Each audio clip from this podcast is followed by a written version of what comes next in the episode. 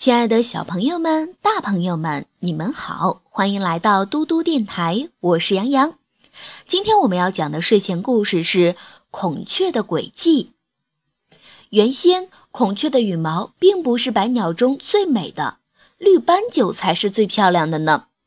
它有着一个长长的尾巴，这个尾巴呀，是由一百种不同颜色的羽毛组成的。在阳光下一抖，就如同宝石般五色斑斓，光彩照人。尤其是在翩翩起舞的时候，连花儿都会点头，对它的美丽表示敬意。可孔雀并不这么想，它才不会去赞美绿斑鸠呢。它嫉妒的眼睛都发红了。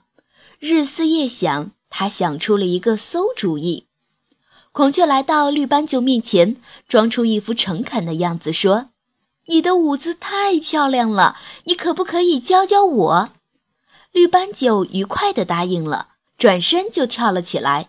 孔雀跟在后面学，但绿斑鸠每跳一步，孔雀就用脚踩下它的一根羽毛，偷偷地插在自己身上。绿斑鸠教得太专心了，根本没注意。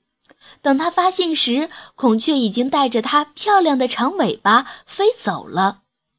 孔雀的诡计虽然得逞了，但偷来的毕竟是偷来的。开屏的时候，它原来又短又小的屁股就露了出来，难看死了。所以孔雀开屏的时候只敢横着朝前走，生怕一转过身来就露丑了。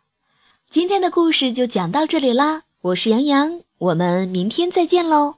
另外，想要听更多更好听的故事，记得关注微信公众平台“嘟嘟电台”。我是杨洋，我们明天再见，晚安。